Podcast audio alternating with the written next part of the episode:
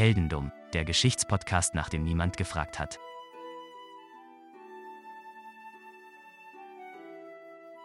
Hallo Daniel. Hallo Philipp. Heute nehme ich dich zum letzten Mal in dieser Staffel mit auf eine Reise in die Vergangenheit. Da wir ja im Prinzip direkt nach Halloween sind. Den Schocktober haben wir ja hinter uns gelassen, aber wir sind ja direkt nach Halloween und deswegen gibt es auch dieses Jahr mal wieder so ein bisschen was etwas Gruseligeres. Uh. Dieses Jahr aus meiner Feder. Letztes Jahr hatten wir ja, glaube ich, den, den Vampir. Mhm. Dieses Jahr mal gucken. Ich, ich möchte noch nicht zu viel verraten. Also, ich bin gespannt. Wir werden heute zwei Charaktere begleiten. Einen Mann und eine Frau. Zunächst die Frau, dann später den Mann. Du wirst, äh, glaube ich, mit beiden deine Freude haben. Es wird nämlich äh, sich über viele Jahre spannen, was wir machen. Nicht über Oak Island viele Jahre, aber eben über eine Lebensspanne. Und wir gehen relativ weit in der Geschichte zurück. Wir gehen nämlich ins 17. Jahrhundert, beziehungsweise zunächst gehen wir ins 16. Jahrhundert, denn wir gehen und damit steigen wir in die Geschichte ein, ins Geburtsjahr unseres ersten Charakters, nämlich der Frau der Geschichte. Und das ist Katharina.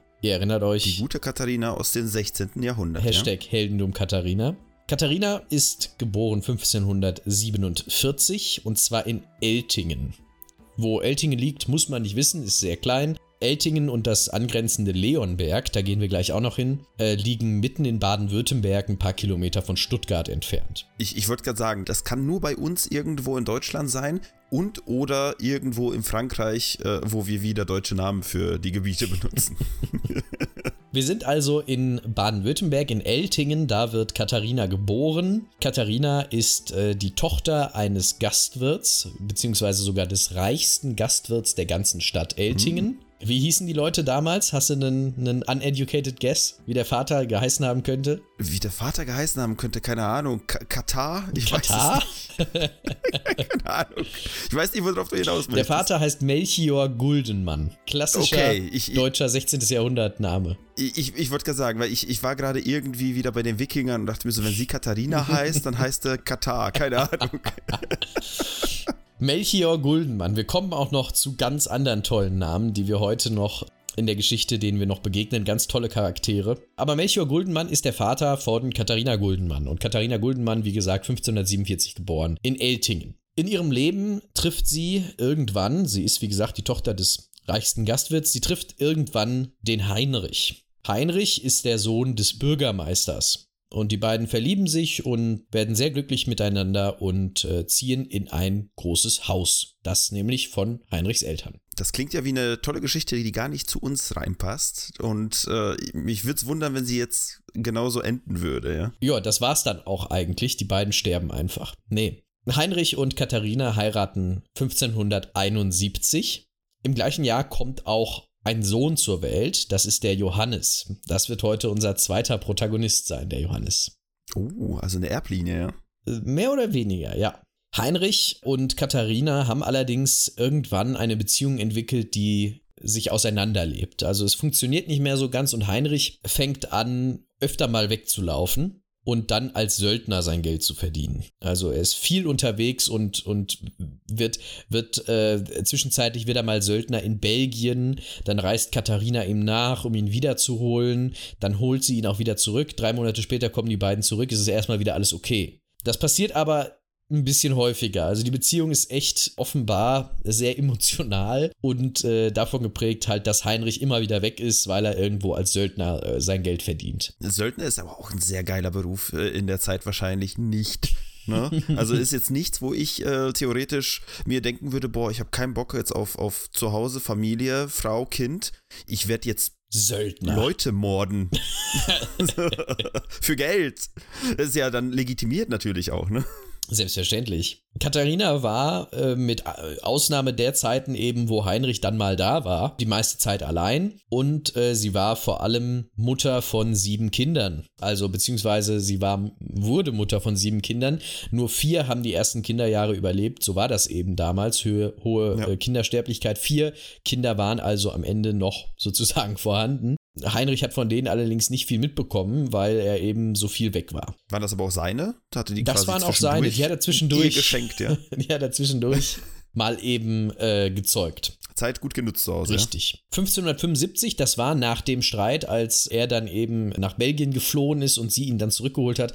Da haben die beiden gesagt, wir fangen jetzt mal komplett neu an und äh, wir ziehen jetzt mal nach Leonberg. Habe ich ja gerade schon gesagt, ist benachbarte mhm. Stadt, vielleicht mal was anderes. Da sind sie in ein sehr großes Haus gezogen und von da an sollte es bergauf gehen. Ging es aber nicht. 1589 äh, ging die Ehe dann äh, endgültig in die Brüche und Heinrich ist äh, komplett weggelaufen, niemand hat ihn mehr gesehen und äh, die Aufzeichnungen sagen, dass er 1590 bei Augsburg einen, wie es heißt, schlimmen Tod starb als Söldner auf irgendeinem Nein. Schlachtfeld. Immerhin weiß man dann, wie es zu Ende gegangen ist, mehr oder weniger. Ich weiß nicht, ob Katharina es wusste oder äh, ob die, ob die Kinder es wussten, aber heutzutage mhm. kann man das auf jeden Fall rekonstruieren. So war das also. Katharina war Witwe und Katharina hatte aber das große Glück, dass ähm, sowohl ihr Vater als reichster Gastwirt äh, als auch ihr Mann ein bisschen Geld angehäuft hatten über die Jahre und sie sich es daher leisten konnte, alleine weiterhin in ihrem Haus zu wohnen und ihre Steuern als Bürgerin der Stadt zu bezahlen.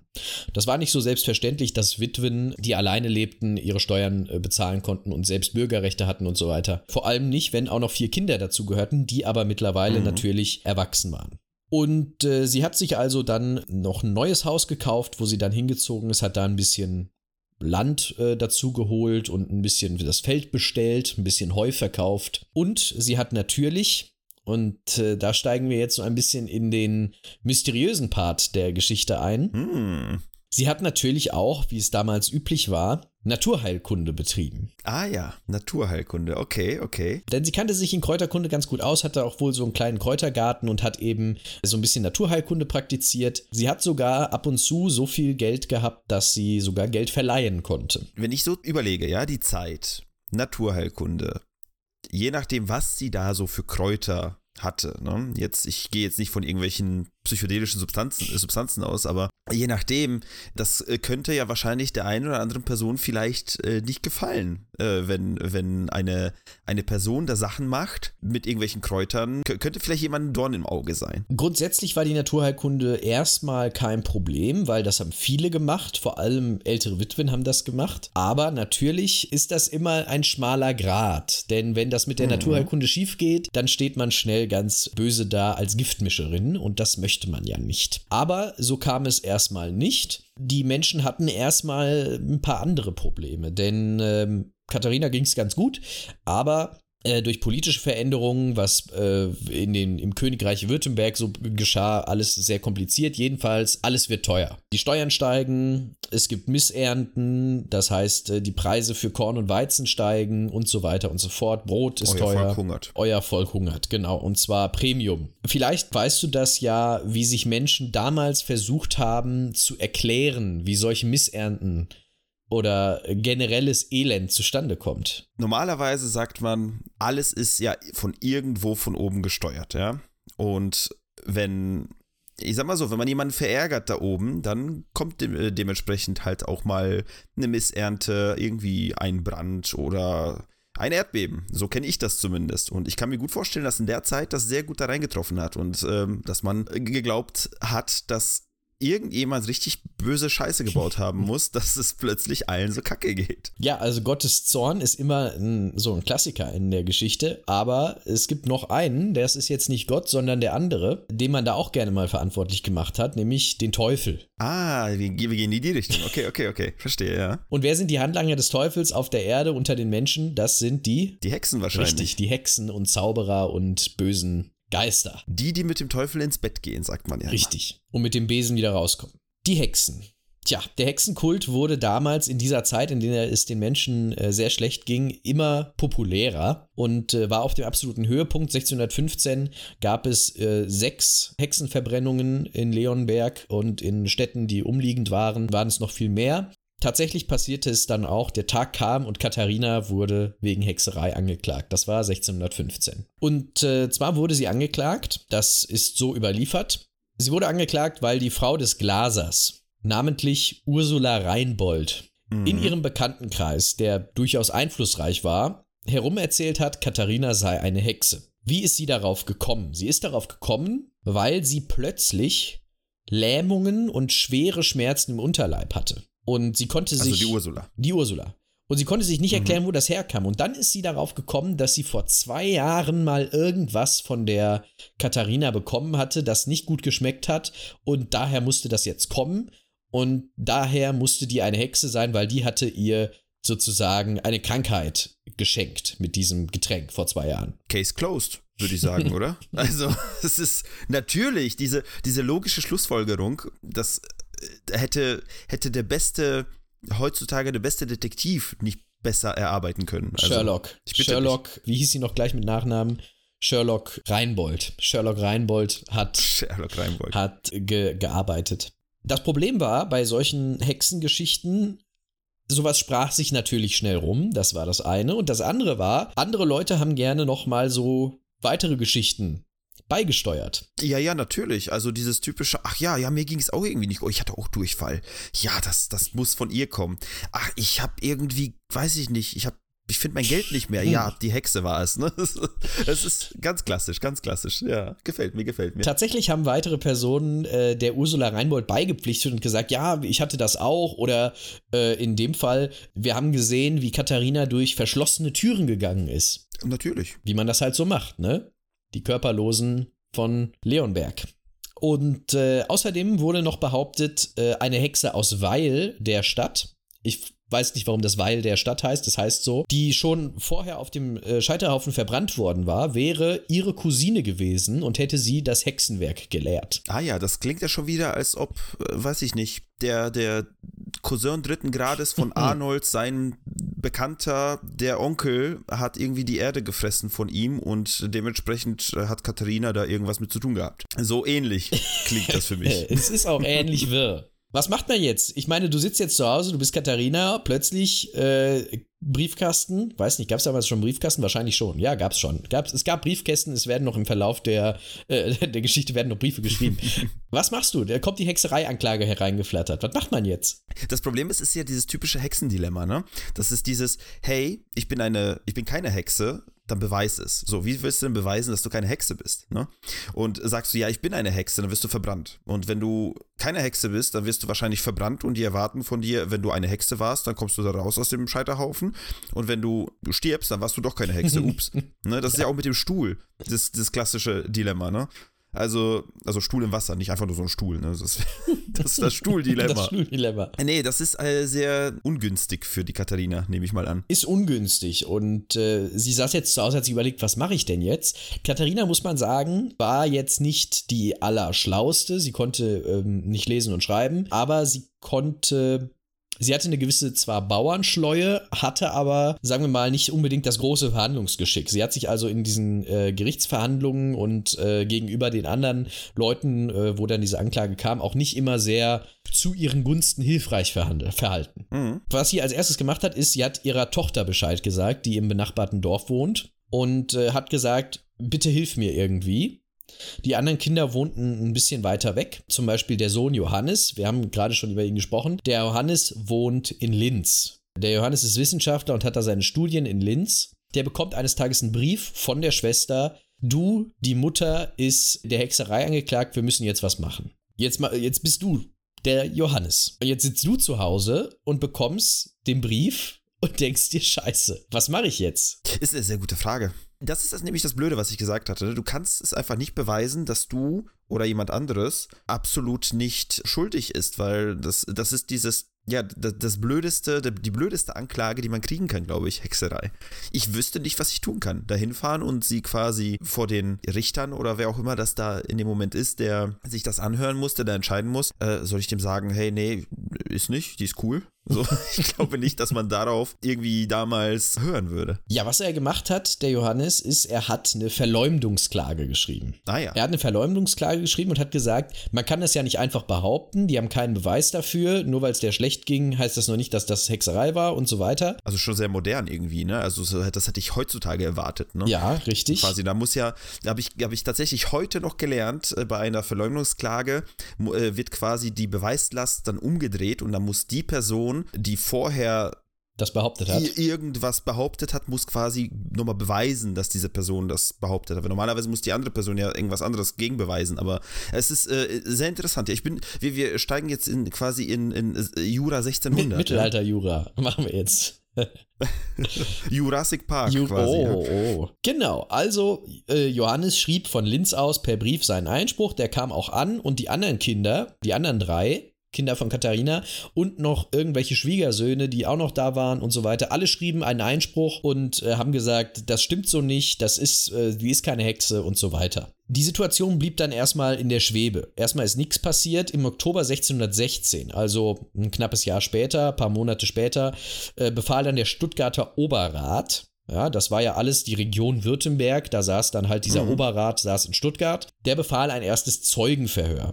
Das Zeugenverhör fand in Leonberg statt und Katharina kam da hin und musste dann in so ein Gebäude halt irgendwie reingehen. Und äh, sie wollte in dieses Gebäude reingehen und äh, sie streifte beim Vorbeigehen in das Gebäude eine, ein achtjähriges Mädchen am Arm. So beim Vorbeigehen halt, wie man das halt so manchmal macht. Das Oh Mädchen Gott, ich, ich, ich, hieß Burga. ich, ich ahne schon, in welche Richtung es geht. Was ja. ahnst du? Dass das Mädchen plötzlich krank und tot ist oder sowas und sie wird dann erst recht schuldig gesprochen. Das Mädchen hat dann darüber geklagt, sie könne jetzt ihren Arm nicht mehr bewegen, weil die Hexe sie geschlagen hat. Ah ja. Das führte natürlich dazu, dass der Oberrat, zu dem sie ja gerade erst reingehen sollte, sofort anordnete, die wird verhaftet und es kommt zum Verhör. Schlechte Situation jetzt. Die Situation hat sich auf einmal deutlich verschlechtert. Aber bevor der Zugriff sozusagen, Verhaftung und Verhör kam, sind die Kinder äh, schnell hin und haben sie in Sicherheit gebracht und haben Katharina erst in eine andere Stadt zu einem äh, der anderen Söhne und dann eben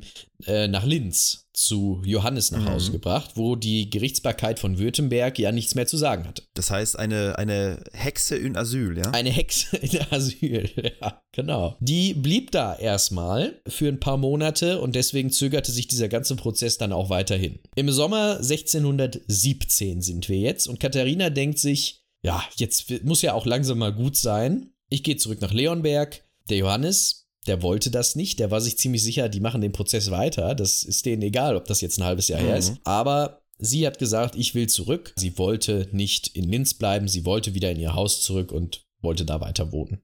Der Prozess ging aber natürlich weiter. ist ja klar. Selbstverständlich, natürlich. Die hören doch nicht jetzt einfach auf, nur weil sie quasi kurz Urlaub in Linz gemacht hatte. Man nahm also die Katharina erstmal in Schutzhaft. Sowohl der Johannes als auch eben die Gegenseite bereiteten eben ihre Plädoyers für die Verhandlungen vor. Das klingt alles so modern, also so, so als ob es jetzt heutzutage passiert wäre. Ist 1600 jetzt nur eine Metapher für 2016 oder sowas? Nein, es gab Also- damals tatsächlich, gab es Verhandlungen und so und ähm, man musste auch Sachen beweisen. Also es gab schon eine gewisse Gerichtsbarkeit, äh, gab es tatsächlich. Ja, finde ich sehr interessant, weil normalerweise, also wie gesagt, vielleicht ist es einfach mei- meine, meine sogenannte Ignoranz, ja, die ich äh, dem 16. Jahrhundert entgegen äh, halte irgendwie. Aber ich habe immer das, ich weiß auch nicht, wo meine mentale Grenze ist, wo ich sage, oh, ab hier ist es modern, ne? Ja. Und davor nicht. Wir sind ja mittlerweile auch schon im 17. Wenn Äh, das, im wenn das 17, für dich was einen Unterschied macht. Vielleicht. Also 1600 Schlag mich tot ist trotzdem noch sehr früh für meine, für meine Auffassung von modernen, äh, von moderner Justiz, ja. Ich ähm, äh, sage dir jetzt die Argumentationslinie der Anklage und dann wirst Mhm. du verstehen, wie diese Gerichtsverhandlung abgelaufen ist und vielleicht passt das dann auch ein bisschen mehr rein in das, was du denkst von 1600. meinem Weltbild, ja. Äh, Wo sind wir 17? Also, die Anklage hat versucht, nach dem folgenden Schema vorzugehen. Die Katharina braut Hexentränke.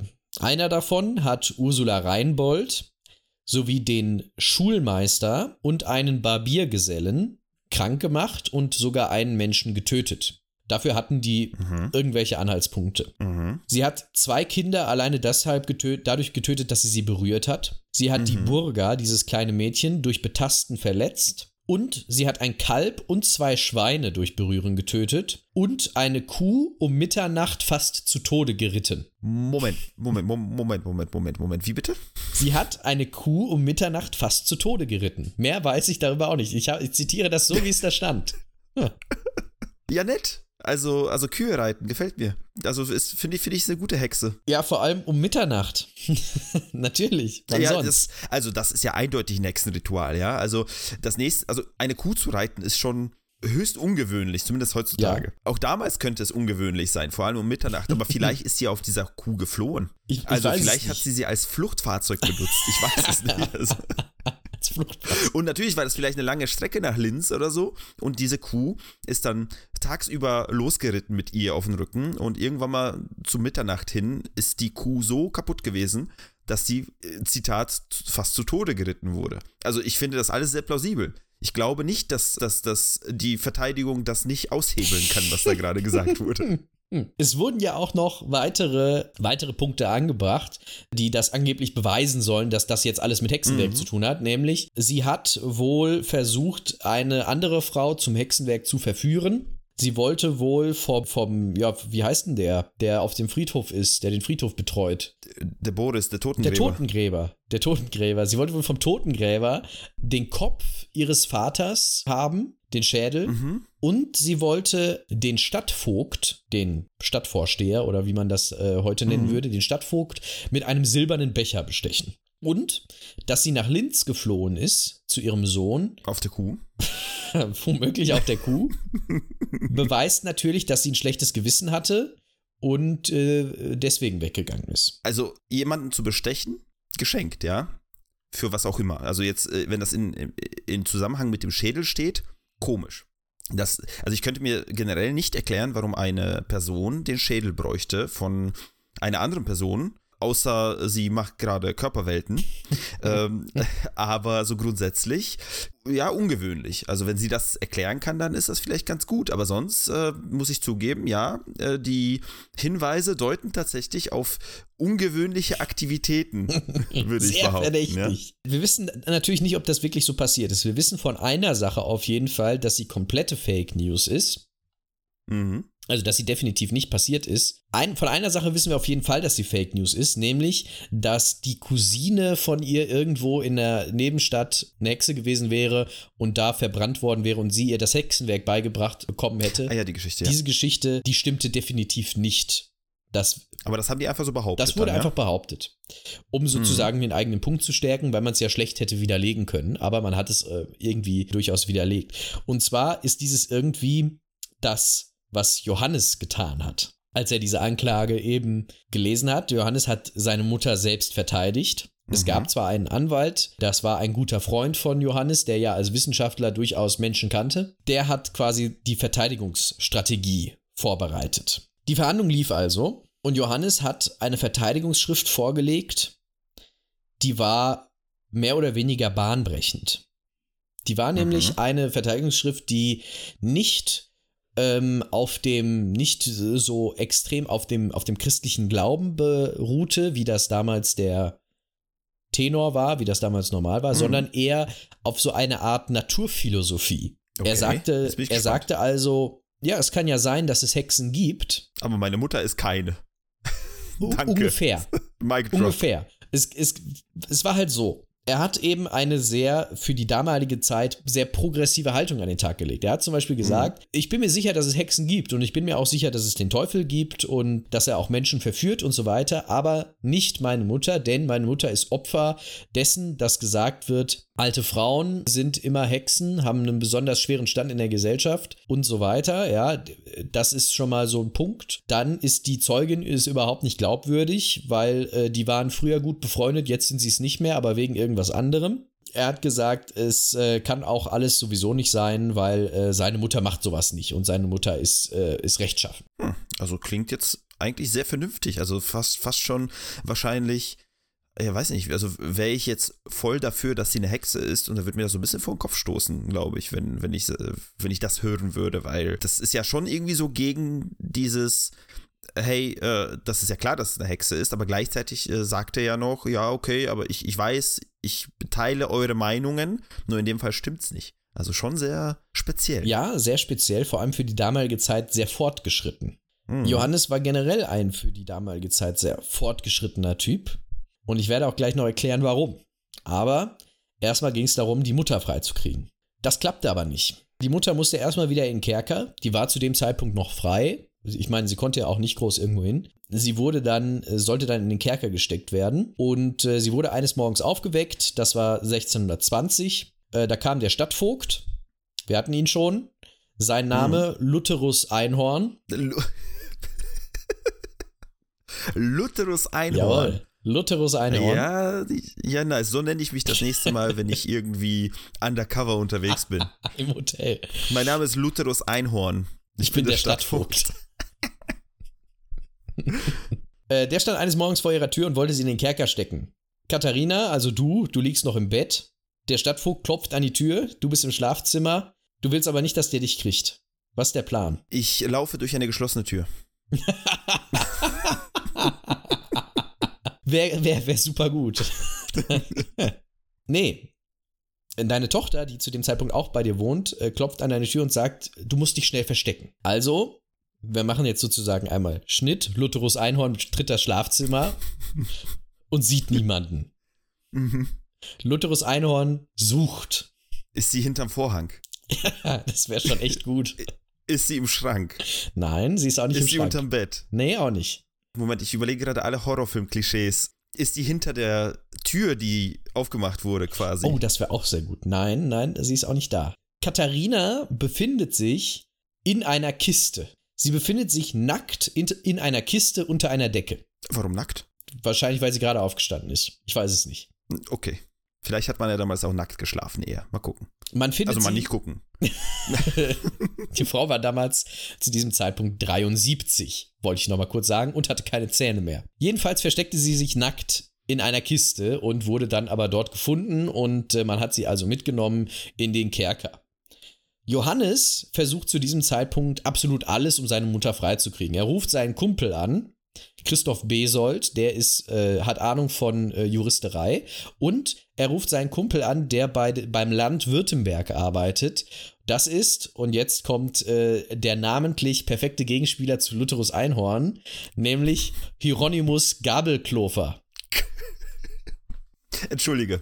Also, ich, ich möchte mich ja nicht über altdeutsche Namen lustig machen, ja, aber es ist schon sehr, sehr.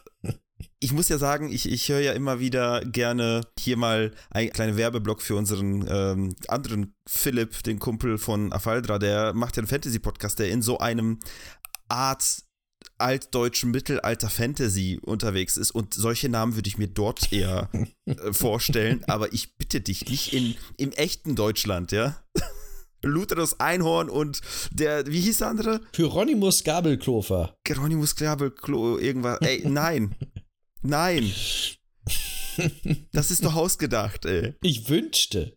Tatsächlich ist, dieses, ist äh, diese Geschichte mehrfach in Büchern beschrieben worden und tatsächlich gab es auch schon im 18. Jahrhundert Bücher darüber, aber äh, als Roman tatsächlich, wo das als Roman gemacht wurde und wo das dann ausgeschmückt wurde. Mhm. Es ist der bekannteste Hexenprozess Deutschlands. Das hätte ich dir normalerweise am Ah. Ende erzählt, aber das erzähle ich dir mal Ah. kurz jetzt. Wir sind aber auch kurz vor dem Ende, denn es passiert nicht mehr so viel. Wir gehen jetzt nämlich zur Gerichtsverhandlung, zur absoluten Gerichtsverhandlung, zur Urteilsverkündung, zum sogenannten Gerichtstag am 20. August 1621. Das Ganze zieht sich jetzt also schon sechs Jahre hin. Mhm. Johannes tritt an und verteidigt seine Mutter. Die Anklage versucht, sie auf den Scheiterhaufen zu bringen. Man musste ihr, um sie auf den Scheiterhaufen zu schicken, nachweisen, dass sie einen bösen Zauber irgendeiner Art über irgendwen gelegt hatte. Das war damals so festgeschrieben im Gesetz.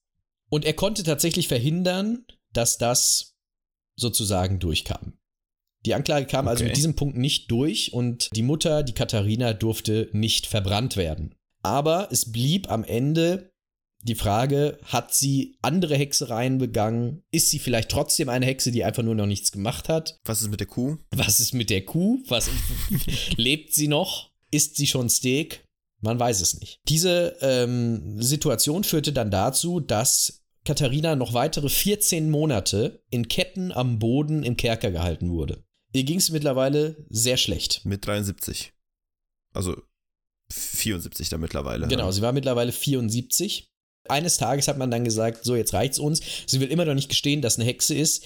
Sie kommt in die Folterkammer. Lass die alte Omi doch in Ruhe, ey. Man durfte sie nicht foltern, das war gerichtlich verboten damals. Hm. Sie kam aber trotzdem in die Folterkammer und man hat ihr die Folterinstrumente, sagen wir mal, subtil mal gezeigt.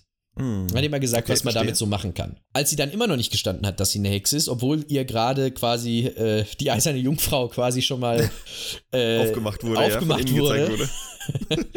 äh, hat man ihr dann geglaubt, dass sie doch Hm. keine Hexe ist. Erst dann, ja? Erst dann hat Nach man's wie ihr vielen geglaubt. Jahren? Äh, nach sechs Jahren. Nach sechs Jahren. Beziehungsweise, nein, sieben Jahren waren es dann ja mittlerweile. Jahren, ja. Hat man ihr es dann doch geglaubt und sie durfte tatsächlich dann gehen. Am 4. Oktober äh, wurde äh, gesagt, dass, du, dass sie gehen kann und am 7. Oktober wurde sie freigelassen. Was sie danach gemacht hat, wissen wir nicht, denn sie starb nur sechs Monate später. Wir wissen auch nicht wo, mhm. aber wir wissen, dass sie, dass sie nach sechs Monaten starb. Johannes kehrte nach Linz zurück. Ein Jahr lang war er weg gewesen, um diesen Prozess zu führen und hat nie wieder in seinem Leben darüber gesprochen, was da geschehen ist in äh, Leonberg. Aber wir sind noch nicht ganz am Ende dieser Geschichte. Denn es ist der bekannteste Hexenprozess Deutschlands und der ist ja ganz glimpflich ausgegangen am Ende für Katharina. Glimpflich, ja. Aber einer der Beteiligten ist nicht durch diesen Hexenprozess bekannt geworden. Nämlich der Johannes. Okay, jetzt bin ich gespannt. Du erinnerst dich doch an Fürst Pückler, wo wir diese Wahnsinnsgeschichte von Fürst Pückler erlebt haben und am Ende kam heraus, es ist eine Eis nach ihm benannt. Ja, natürlich. Es gibt auch einen sehr berühmten Johannes, der im 17. Jahrhundert die Welt verändert hat. Heute ist auch eines der berühmtesten Weltraumteleskope nach ihm benannt. Denn Johannes ist Johannes Kepler, der ja großer Physiker, großer Astronom war Oho. und heute das Kepler Weltraumteleskop ist nach ihm benannt. Seine Ach. Mutter ist äh, die sogenannte Hexe von Leonberg gewesen. Nicht schlecht. Also, das ist cool. Also, äh, man, man, man kann das jetzt nicht hören, aber ich bin sehr überrascht gerade über diese, diese, diese Wendung. ja, es ist auch eine überraschende Wendung, aber Johannes Kepler, tatsächlich der äh, Astronom und Physiker, hat ja. seine Mutter ein Jahr lang in einem Hexenprozess und dann ist es auch noch der am besten dokumentierte, verteidigt und ist danach wieder an seine, an seine Studien gegangen. Ja, nicht schlecht. Also Jetzt mal ganz ehrlich, also das, das, hätte ich jetzt nicht erwartet. Ich hätte jetzt erwartet, dass du jetzt mit der Johannisbeere oder sowas um die Ecke kommst. oder ich weiß nicht, also mir fällt nichts Dümmeres gerade ein, aber nicht schlecht, dass der Kepler. Aber jetzt habe ich natürlich, ich, ich muss mir anfangen, demnächst Notizen zu machen, wenn du anfängst, Geschichten zu erzählen, damit ich diese Schlüsse ziehen kann. Hießen die vorher Kepler? Nein. Sie hießen, also die, das habe ich extra ausgespart. Deswegen, das ah, hättest okay. du auch gar nicht wissen können. Ah, ähm, ah, okay, okay. Die, sie hieß ja Katharina Guldenmann. Aber sie genau. hat ja den Heinrich geheiratet. Ah, und das war der Kepler. Und der Heinrich war der Kepler. Aber das habe ich natürlich, ah. das habe ich natürlich außen vor gelassen, um sozusagen äh, das am Ende, das am Ende sagen zu können. Weil wenn ich dann Kepler gesagt hätte, dann hätte man ja gesagt, ah, wie Johannes Kepler. Mhm. Mhm. Der Sohn hieß zufällig übrigens Johannes. Danke für die Story. Das war halt, weißt du, wo unser Intro noch läuft, läuft schon das Outro. Ja. Die Musik ja, geht schlecht, eins ins andere über. Ja, cool. Also, das ist echt mal geil. Also von, von, ja, von einer falschen Hexe zu einem der wichtigsten Persönlichkeiten jetzt der, ja, der Welt, so gesehen. Ne? Also das ist. Ja, seiner Zeit auf jeden Fall. Erst recht das, ja. Und vor allem kann man ja, also gerade schon mit der Herangehensweise an den Prozess scheint er ja sehr, sehr, wie du schon sagtest, wissenschaftlich, beziehungsweise ja, fortschrittlich rangegangen zu sein. Und das, das ist bemerkenswert, finde ich. Also cool. Ey, das ist, das ist geil. Absolut. Das, siehst du, über solche, über solche äh, Twists freue ich mich immer ganz besonders. ja, das ist wirklich ein Twist. Und ich habe ähm, ich hab hab einen Artikel darüber gelesen und ich habe mir gedacht, so, was? Ich habe die Überschrift gelesen und habe mir gedacht, was hat der gemacht? Johannes Kepler hat seine Mutter in einem Hexenprozess verteidigt? Ja, hat er. Mit der Hilfe von Hieronymus Gabelkofer. Ich, ich bitte, äh, wenn wir, wir wissen ja, wer der Kepler ist, so, wir wissen, wer der Kepler war. Und wir wissen, was seine, was sein Vermächtnis ja so gesehen jetzt im Nachhinein ist, ja. Können wir herausfinden, was mit Gabel Kepler oder Koppler oder wie der hieß und, und mit, mit Einhorn passiert ist? Ich möchte deren Nachfahren gerne sprechen. Und äh, eigentlich würde ich Sie fragen, ob Sie diesen Nachnamen jeweils noch behalten haben. ob der weitergegeben wurde von der männlichen Seite. Wir können mal gucken, ob wir, ob wir was zu, ähm, zu Einhorn und Gabelkofer herausfinden. Also Einhorn wird schwierig, Gabelkofer klingt auf jeden Fall schon sehr von den, wie, wie hieß der, Geronimus? Hieronymus. Geron ja, mein Gott, ey, was für Namen. Das sind wirklich gesagt, Namen. Äh, liebe Grüße an, an, an Afaldra Philipp, viel Spaß mit der Inspiration für neue Namen in deinem Universum. Ja, absolut, liebe Grüße und äh, da kann er jetzt auf jeden Fall, hat er jetzt eine gute, eine gute Basis bekommen in dieser Folge, definitiv. Ja, die Mutter von Johannes Kepler hat sich nackt in der Kiste versteckt vor Lutherus Einhorn. Das ist gesichert. Das sind gesicherte historische Informationen. Das müsstest du einfach aus dem Kontext irgendwo drucken und irgendwo draufkleben. Einfach auf so eine, weißt du, wenn du manchmal so an der Ampel stehst, dann sind da so ganz viele Sticker Ja. hier von wegen hier Disco, das da, irgendwas Politisches. Und da klebst du einfach, die Mutter von Johannes Kepler hat sich nackt in der Kiste versteckt von Von Lutherus Einhorn.